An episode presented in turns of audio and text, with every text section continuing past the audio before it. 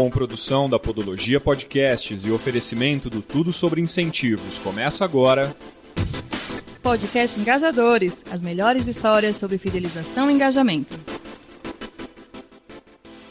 Olá, seja bem-vindo, seja bem-vinda ao segundo episódio do podcast Engajadores, iniciativa do TSI, o tudo sobre incentivos, sobre loyalty, fidelização e, claro, engajamento. Meu nome é Daniel Freire e eu tenho o prazer de estar novamente com a Tatiane Macedo, editora-chefe do Tudo Sobre Incentivos. A Tati que vai estar comigo em todos os episódios do Engajadores. Tudo bem, Tati? Olá, Daniel. Tudo ótimo. Muito legal estar aqui gravando mais um podcast Engajadores. E esse episódio, que, já, que é o nosso segundo, é, tá especial. No primeiro episódio, a gente teve um programa com o Júlio Qualia e com o Eduardo Gouveia, que foi, foi sensacional. É, mas nesse segundo episódio, a gente tem um episódio especial porque ele tem um conteúdo diferente que foi gravado é, como cobertura do quarto Fórum Brasileiro de Fidelização da Benf, né, Tati? Isso, o primeiro episódio foi muito legal com a participação do Júlio e do Eduardo. Uh, sem querer entregar a idade de ninguém, mas somando, os dois têm 40 anos de mercado, então é, é muito conteúdo interessante para quem está querendo aprender sobre fidelização, sobre incentivo. Eles começaram com 8 anos cada um. Isso, é. São jovens. São jovens.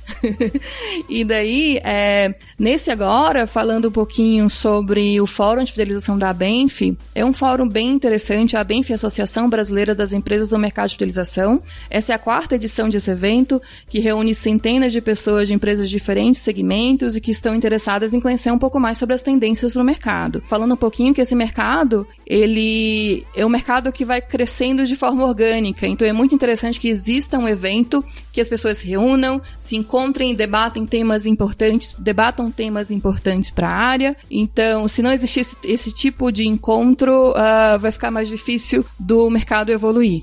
Legal, foram vários painéis, apresentações é, no fórum. Nós passamos o dia lá, é, gravamos quatro entrevistas que a gente vai dividir em dois episódios. Então, neste episódio, neste segundo episódio do Engajadores, você vai ouvir duas entrevistas. No terceiro, mais duas.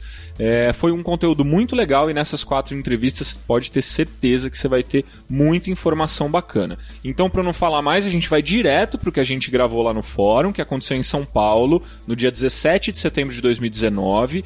É, além de mim e da Tati, o jornalista Douglas Portari colaborou com a entrevista. E para começar, como primeiro conteúdo, a gente vai trazer uma, um papo que a gente teve com o Paulo Curro, que é diretor executivo da Benf, e deu um panorama geral assim sobre o quarto Fórum Brasileiro de Fidelização. Vamos ouvir o Paulo. Paulo Curro, seja muito bem-vindo ao podcast Engajadores. Obrigado por participar com a gente. Muito obrigado, é um prazer estar com vocês aqui. Paulo, me conta quem é você, aonde você trabalha, qual é a sua história, uh, o que, que você está fazendo aqui nesse, nesse quarto Fórum Brasileiro de Fidelização. Bom, eu sou o diretor executivo da Benf, estou na Benf já há três anos. Uh, minha vida pregressa toda em meios de pagamentos. Então trabalhei na Credicard, na Redcard, na Cielo. Então toda a minha experiência em meios de pagamentos me trouxe ao mundo de fidelidade. E o que, que é a Benf? A Benf é uma associação nova, jovem, que tem o intuito de fomentar o mercado de fidelização, uh, atuando sobre quatro pilares básicos, que é a disseminação de conhecimento do mercado, é, um olho na regulamentação, uh, a questão de formação de pessoas, que é muito importante. Se a gente quer fomentar o mercado, fazer esse mercado crescer, vamos fazê-lo crescer com bases sólidas. E uma delas é tendo pessoas bem formadas para isso. E o último pilar, diversificação de mercados. Legal. É, por que, que a Benf, essa, essa instituição jovem, é tão importante para esse mercado de, fidelidade, de, da fidelidade, da fidelização, do loyalty? Eu acho que a grande importância é preciso ter um porta-voz para um mercado que tem hoje mais de 130 milhões de clientes cadastrados, que movimentam bilhões e bilhões de pontos todo ano. É uma indústria, uma indústria que cresce a dois dígitos há um bom tempo. E há um movimento bastante significativo no sentido de um crescimento ordenado, mais regulamentado onde a preocupação da Benf já era desde antes, nós desenvolvemos um código de autorregulação justamente para dar um maior conforto aos nossos clientes, que são associados, são clientes das associadas. A gente está gravando essa, gravando contigo essa entrevista já praticamente no final do evento. Então eu queria que você falasse como foi esse, esse quarto fórum brasileiro de fidelização. Como é que, como é que é o saldo desse evento? Acho que o saldo é muito positivo. Hoje nós tivemos diversas palestras falando sobre diversos assuntos. Nós abordamos a regulamentação da LGPD, abordamos a questão de fidelidade nos mercados, no mercado de companhias aéreas, e travel de viagens. Nós falamos também sobre as pesquisas mais recentes que a Bond nos trouxe, dando muitos insights sobre o que são programas de fidelidade, o que devemos olhar, que pontos devemos estar sempre atentos e o que, que tem de inovação nesse mercado. E agora, no final, com as fintechs e os super aplicativos, a gente traz também essa questão que está muito em moda hoje sobre fintechs.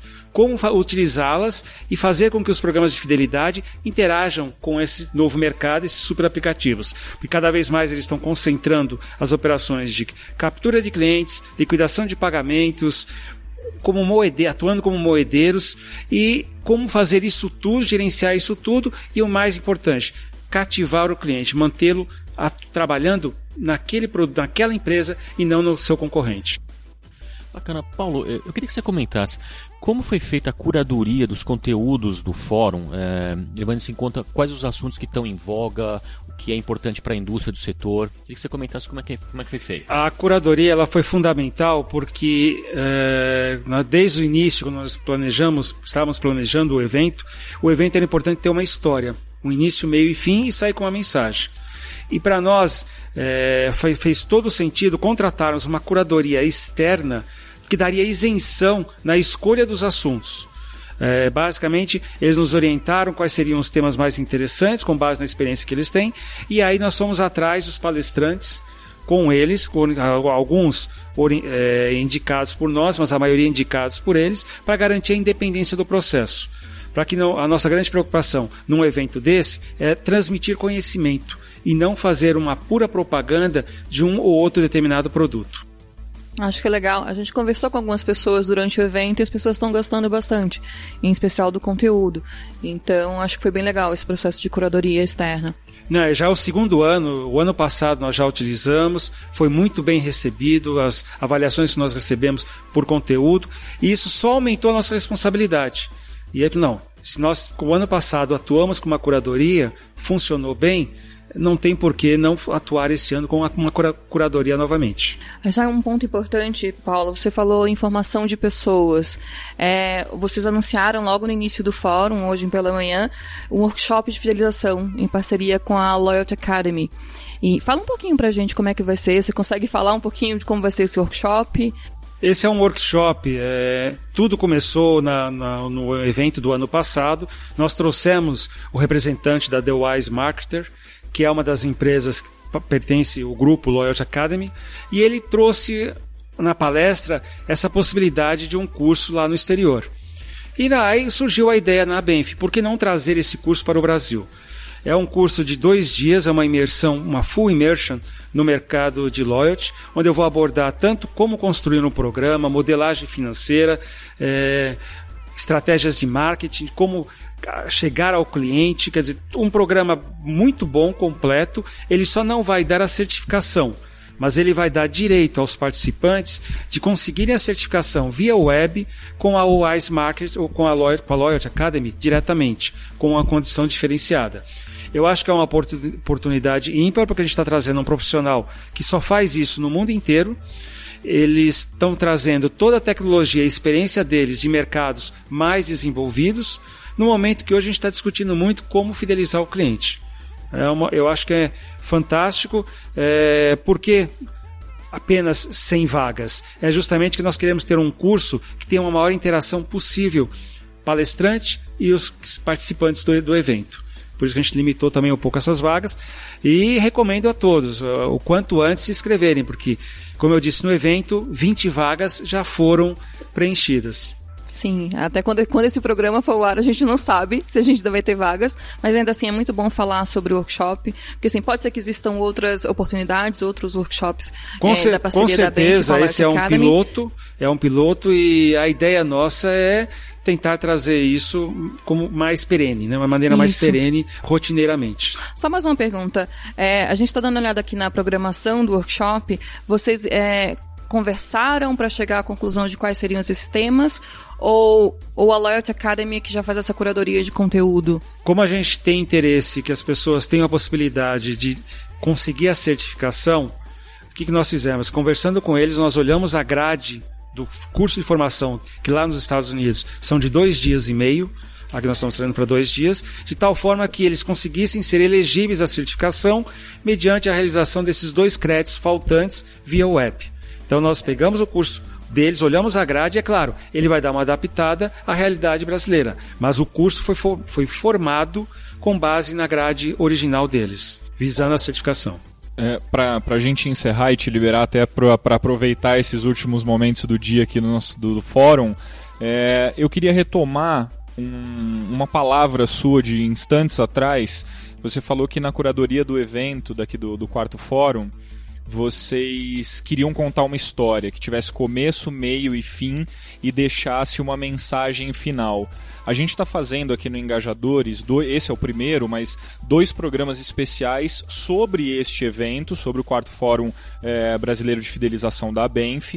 É, esse é o primeiro programa. Nós teremos a, ainda neste programa uma entrevista muito legal é, e mais um programa inteiro sobre isso. Mas eu queria então encerrar a entrevista contigo é, perguntando qual é a grande mensagem que fica nesse evento, nesse quarto Fórum Brasileiro de Fidelização.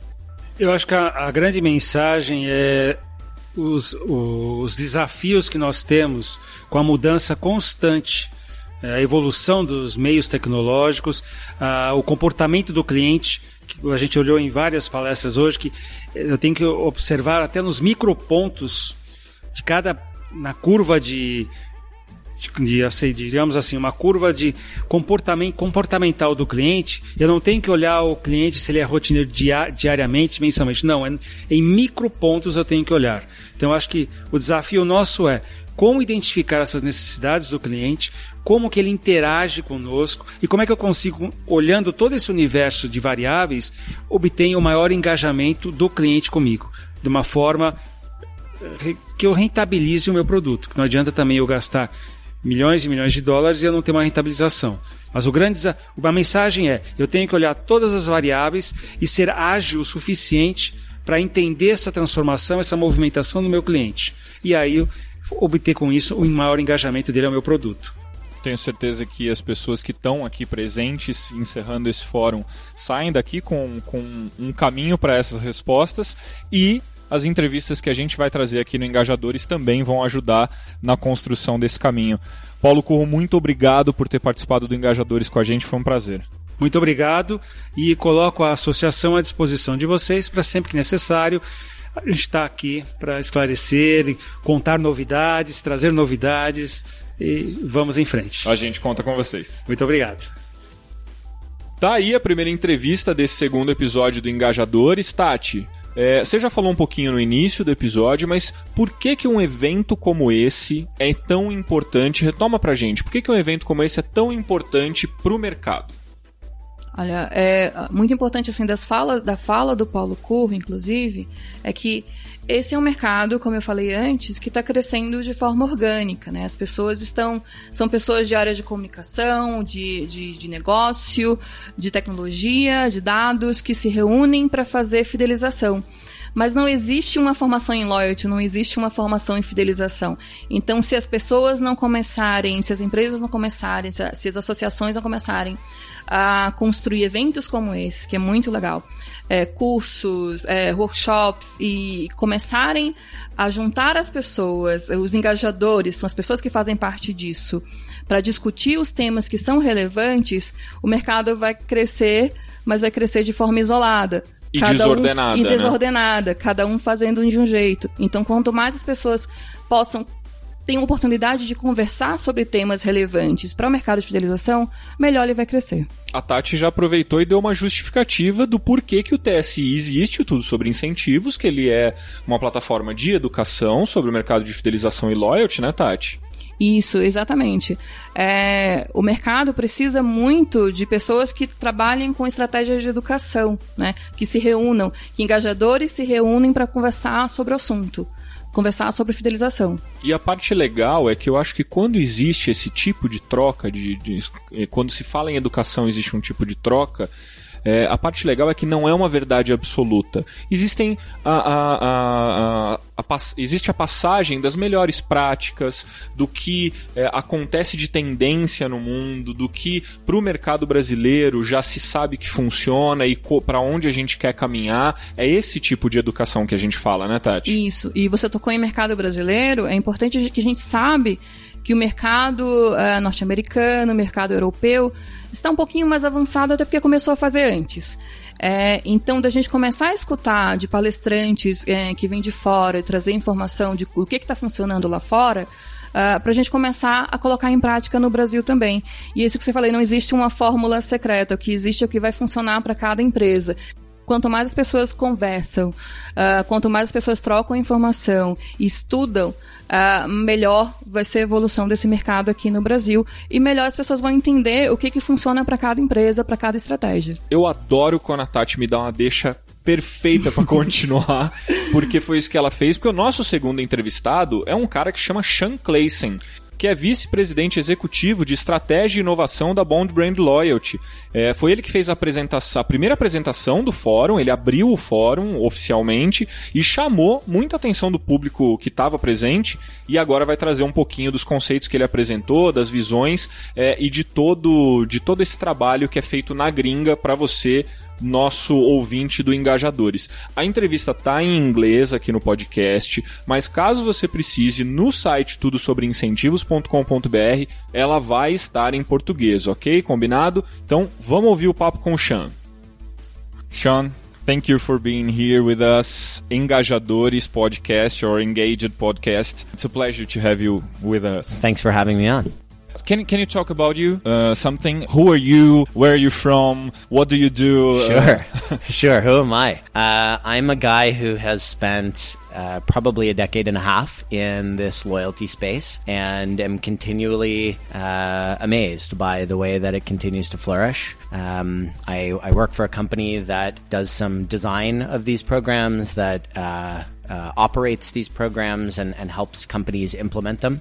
And we're also, um, you know, curious, which is why we do the kind of investigation through uh, the loyalty report and other means to keep tabs on how consumers feel about these programs, be they loyalty programs, CRM programs, uh, subscriptions, and all kinds of other uh, versions uh, of that few minutes ago, we, we are recording this this episode on September 17, the day of the Banff event.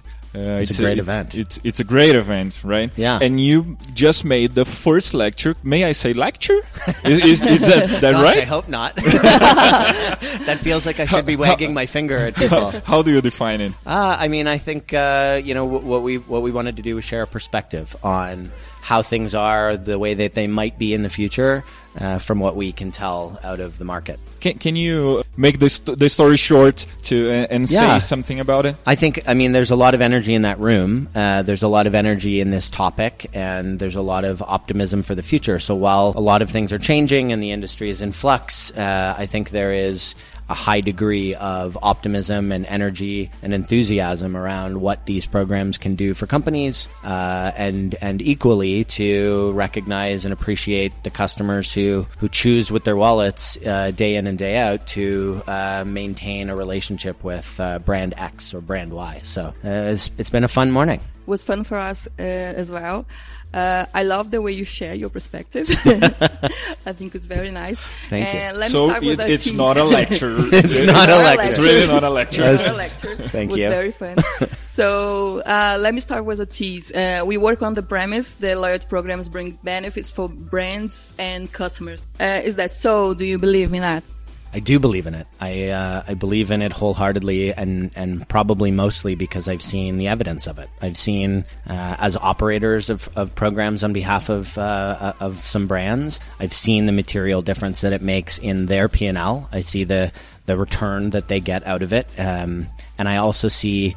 Uh, through the mouths of consumers, uh, time time in and time again, about the way that they appreciate it, the way that it satisfies them, the way that they have come to expect uh, some form of recognition back from the companies that they choose to do business with. So we see that out of the loyalty report, uh, some of the data that I shared today, and, and through a lot of other investigations that we do direct with consumers. So from both sides of the equation, so to speak, I mean, I, I can't help but believe it because the evidence is, is so overwhelming the truth is out there.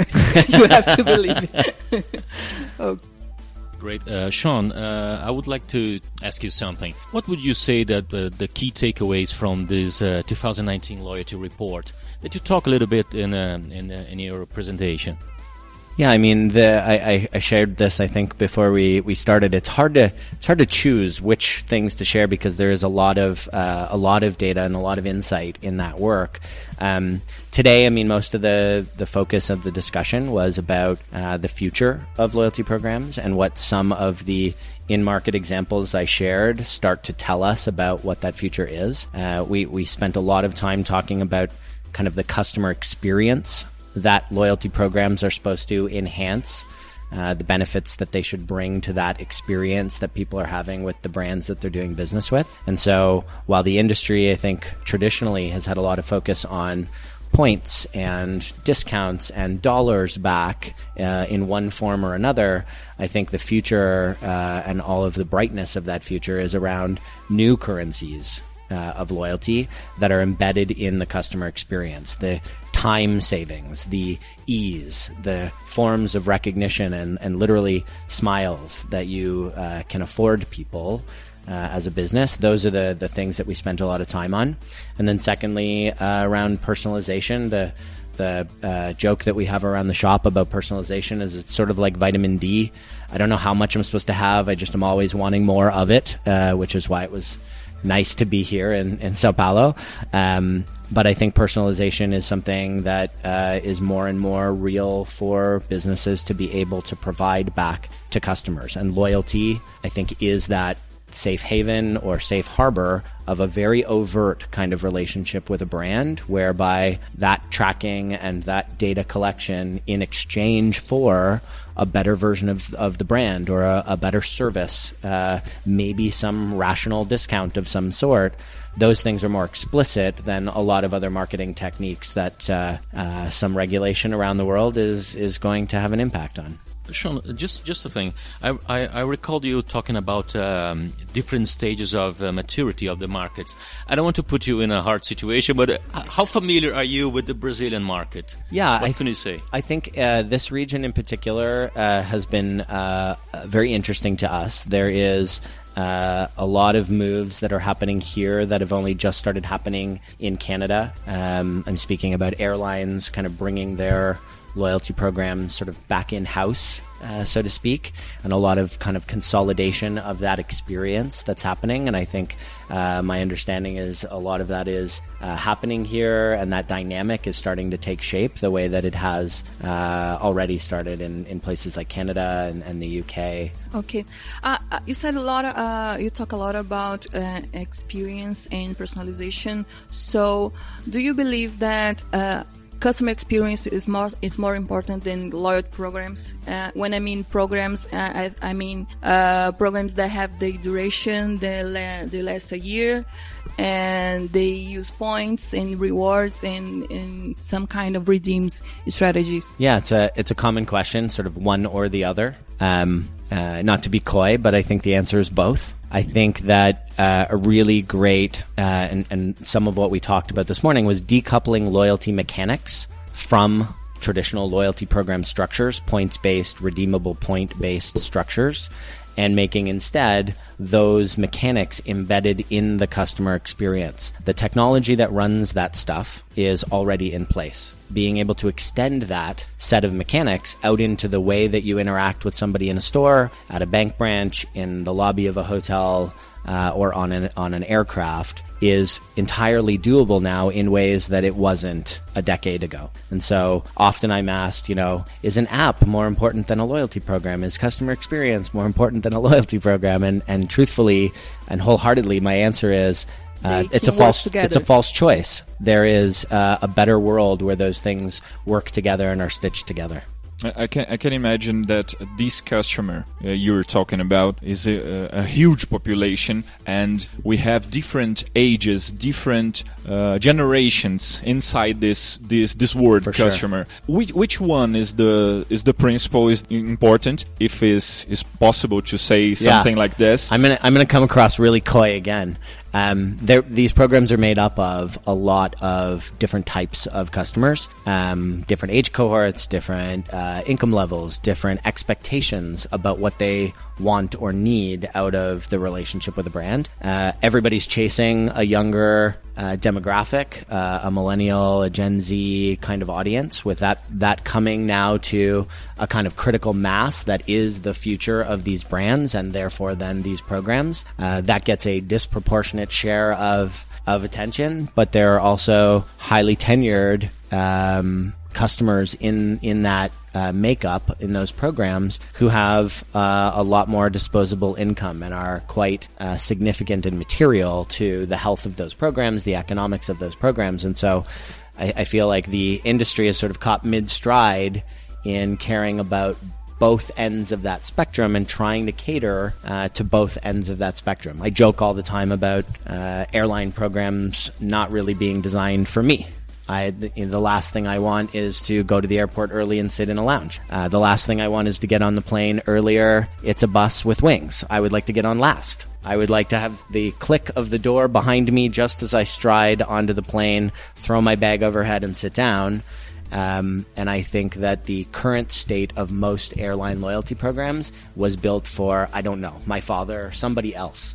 And, and what do you think these generations you, you talk about the millennials, the Z generation, what do they want? What do they demand? Yeah, I mean, they are far more focused on the experience components. They're less fussed about the uh, rational dividend components. They are um, increasingly interested in trading some of their information and preferences with a brand in order to then have it reflected back to them uh, and play out as a more tailored experience for them. And so, from the data that we've seen, uh, both in research and as operators, uh, I can tell you that these audience are these audiences at the younger end of that spectrum uh, are seeking uh, a more interesting experience. They want time savings. They want eases. They want conveniences. They want stories. Um, they will take a point and they will take a discount, but uh, I think top of their list is actually a different set of expectations. So we have to input uh, lots of innovation in our loyalty programs. Yeah, uh, to, to satisfy this these generations. I would say I would say yes.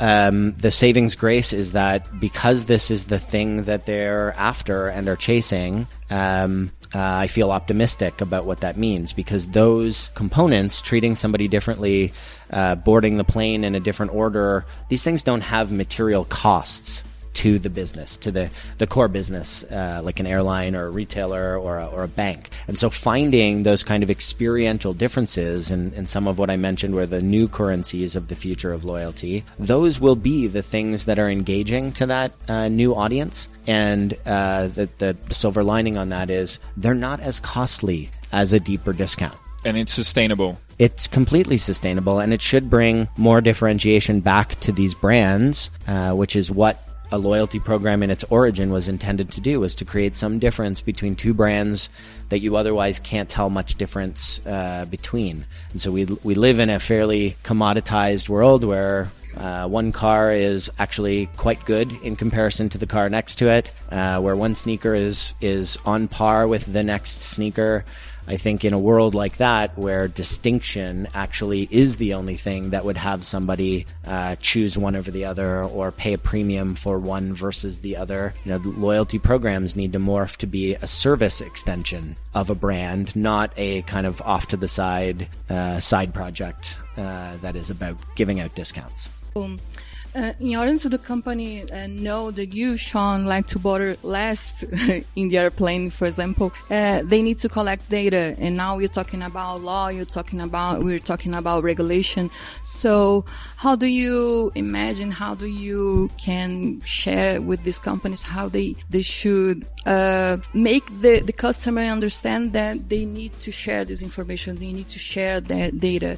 Uh, you talked earlier about uh, people like to be tracked so, uh, how do you say about that? Yeah, so that? just just to complement that, uh, sorry, uh, Tati, uh, just because uh, the next year we're going to have a new regulation in Brazil, the protection data uh, yes. law, and of course this impacts a lot the, the, the whole sector. Yes.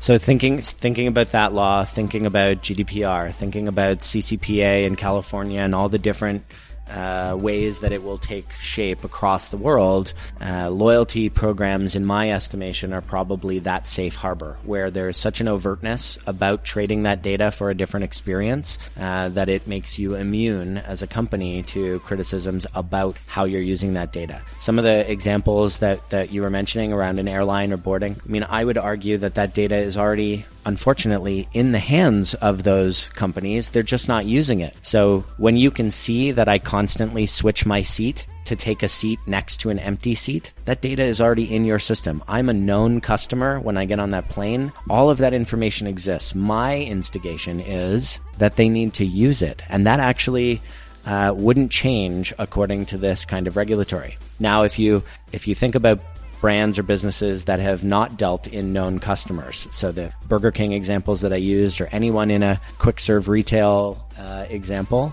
those kinds of businesses have uh, a bit more of a journey on their hands. Um, direct to customer brands who only sell online have a bit more of a journey on their hands. The degree to which there is overtness around you know, cookie pooling and device IDs and credit card tokenization and all of the kind of matching that we, as an industry, uh, the marketing industry, has gotten very good at. Those kinds of techniques are going to be harder and harder to justify under some of these new forms of regulation. Whereas the overtness of the ultimate hand raise into a loyalty program I would say, almost immunizes a lot of brands from, uh, you know, the kind of ailments that may come uh, on the other side of these regulations. But it, you talk about, uh, of course, the analytics of the whole thing, of course, because uh, the guys have the, the, the, all the info, yeah. but they are not using it properly, at least.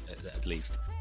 It's true. I, I think a lot of data, a lot of brands are in a data sort of freeze uh, they've been amalgamating their data and putting it into data lakes and other places that they can uh, more easily access it and unlock some of that value. Um, my estimation is, and again, every market is a little bit different uh, around the globe, but uh, we're coming out of that that infrastructural phase where a lot of that work is uh, near done, if not done, uh, on behalf of a lot of these brands. And so, as they come to the end of that infrastructure, uh, that sort of wave of development, it will be uh, the onus will be on them to look at that data properly uh, and then surmise ways that they can act on that data with consumers uh, in a way that is more satisfying than today. Okay. Well, one last question. I've seen a lot of research of Bond Brand, and you always about experience personalization and gamification. And in this last report, what do you say about gamification? Yeah, gamification also, maybe like loyalty, is not necessarily a new topic. Um, what is new is, I think, the the technology that underpins a lot of those techniques uh, is more readily available than it's ever been. It's cheaper and and uh, at, at the fingertips of a lot more marketers now. Uh, the degree to which people understand the use cases around how a leaderboard or scarcity or any of those kind of game mechanics unlocks uh, how those things actually move audiences to purchase more frequently or uh, do certain kinds of behaviors uh, at, a, at, a, greater regularity, at a greater frequency, or in some cases uh, to build larger baskets uh, if you're talking retail. And so I think what's new is sort of the degree to which consumers expect maybe some of those things to show up in their experience with a brand. They they're looking for a little fun and enjoyment, um, not just the kind of mecha- mechanical trade of money for goods and services. They're looking for something else that's a bit more engaging out of the experience that they have. Uh, its experience more human? I think it makes it more human, right? If it, if it appeals to our sense of competition and it appeals to our sense of uh, of recognition and what what that drives in us to strive for more or or different, I think those are the kinds of ways that that humanity shows up in a in a heavily digital culture. It's those kinds of mechanics uh, that do surface the humanity for people and make these companies not seem like such large kind of faceless corporations uh, and make consumers feel like when they make a choice to do business at that grocer or this airline or that gas station that that choice matters uh, and I think that that means that's going to mean more and more into the future. Sean, thank you so much. Thank we you hope you enjoyed as much as we did. Absolutely. I appreciate you having me on. Tati, tá aí esse papo muito legal com o Chan, é um figuraça, é um cara que manja muito, que trouxe uma visão muito interessante pra gente, e eu queria que você destacasse um ou alguns pontos que mais te chamaram a atenção na entrevista com ele. Olha, uh, foi muito legal. Uh, eu não posso dizer palestra nem aula, que ele não gosta, né? Você viu que, ele, ele, deu, ele, ele me, não... me, deu uma bronca é uma pessoa... no começo da entrevista. ele é uma pessoa bastante carismática, é simpático legal, assim, vários pontos importantes na fala dele, mas uh, tem alguns que eu vou destacar aqui, é que ele falou em bastante em experiência. A gente está acostumado a falar, mas ele, ele ressaltou, utilizando dados, trazendo a pesquisa da, que, que ele fez com a empresa, com a Bond Brand Loyalty, que ele já faz essa pesquisa há bastante tempo. A desse ano foi com 55 mil consumidores, então, assim, é um dado relevante de que as pessoas pensam na experiência. Então, outra coisa que ele falou sobre experiência também são dessas novas moedas. O tempo, por exemplo, que as pessoas pensam em moeda, pensam em dinheiro, pensam em recompensa, pensam em viagem, mas o tempo de uma pessoa é uma moeda. É, quanto tempo que eu vou gastar em uma fila de um supermercado? Quanto tempo que eu vou levar em uma fila para pegar um avião? Tempo também Ou é dinheiro. Ou só o tempo que você gasta para se deslocar até um local para então, consumir, enfim. Como é que uma marca, uh, por meio de uma estratégia de relacionamento, vai conseguir me fazer economizar tempo? Isso é um ponto muito importante que o Sean trouxe pra gente, que às vezes a gente não, não, não se toca desses pequenos detalhes, que tempo é muito importante para todo mundo e que dentro da experiência, dentro do planejamento da experiência de um programa de fidelidade ou de estratégia de relacionamento, é, existem essas moedas escondidas, esses pontos interessantes que a gente precisa pensar pensar não só em recompensas tradicionais. Tati, é, a gente já está chegando no final desse segundo episódio, a gente já apresentou aqui duas entrevistas muito legais, mas você tem duas dicas para terminar esse segundo episódio do Engajadores que são muito importantes, muito interessantes para quem está ouvindo e quer aprender mais sobre esse universo que a gente está tratando, né? Isso, falando em trazer as pessoas para conversarem sobre o assunto, eu vou reforçar um pouquinho o que o Paulo falou sobre o workshop da Benfim parceria com a Loyalty Academy que vai acontecer nos dias 25 e 26 26 de novembro deste ano.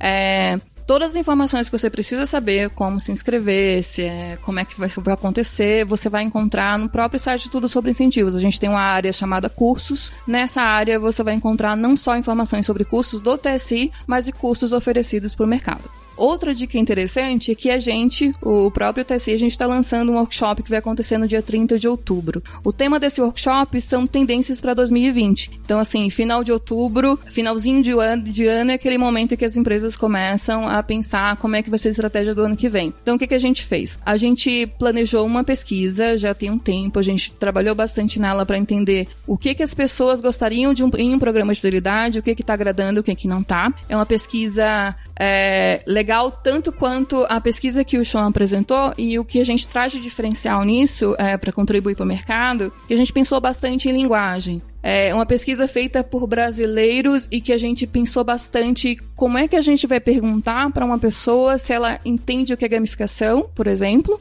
é, e se ela gosta disso no programa de fidelidade que ela participa. Então, a gente foi uma pesquisa muito planejada que a gente vai trazer nesse workshop é, os resultados dela insights que a gente é, trouxe a partir da pesquisa, e daí duas pessoas vão comentar. O primeiro é o Júlio Qualia, que já participou com a gente em, no primeiro podcast, e o segundo é a Georgia Natassi, que é advogada e mestre em Direito Processual Civil, que vai falar também sobre LGPD e sobre os impactos dessas tendências de fidelização pelo, pelo, pelo viés jurídico. Não adianta a gente sair pensando em mecânicas mirabolantes sem pensar no jurídico. É o jurídico vai lá e barra e não deixa colocar o programa em, em prática. Então, é, a gente traz a Geórgia para falar um pouquinho sobre isso, para a gente ter sempre em mente em sim, vamos inovar em programas de fidelidade, em programas de incentivo, no que você quiser chamar, mas também vamos pensar em, em nas regras, em como colocar em prática. Legal demais. A Tati falou de alguns pontos aqui que antes de eu encerrar eu quero trazer. É, o primeiro deles é a LGPD, é conteúdo do terceiro episódio, inclusive do Engajadores. Tem uma entrevista muito legal sobre a, os impactos da LGPD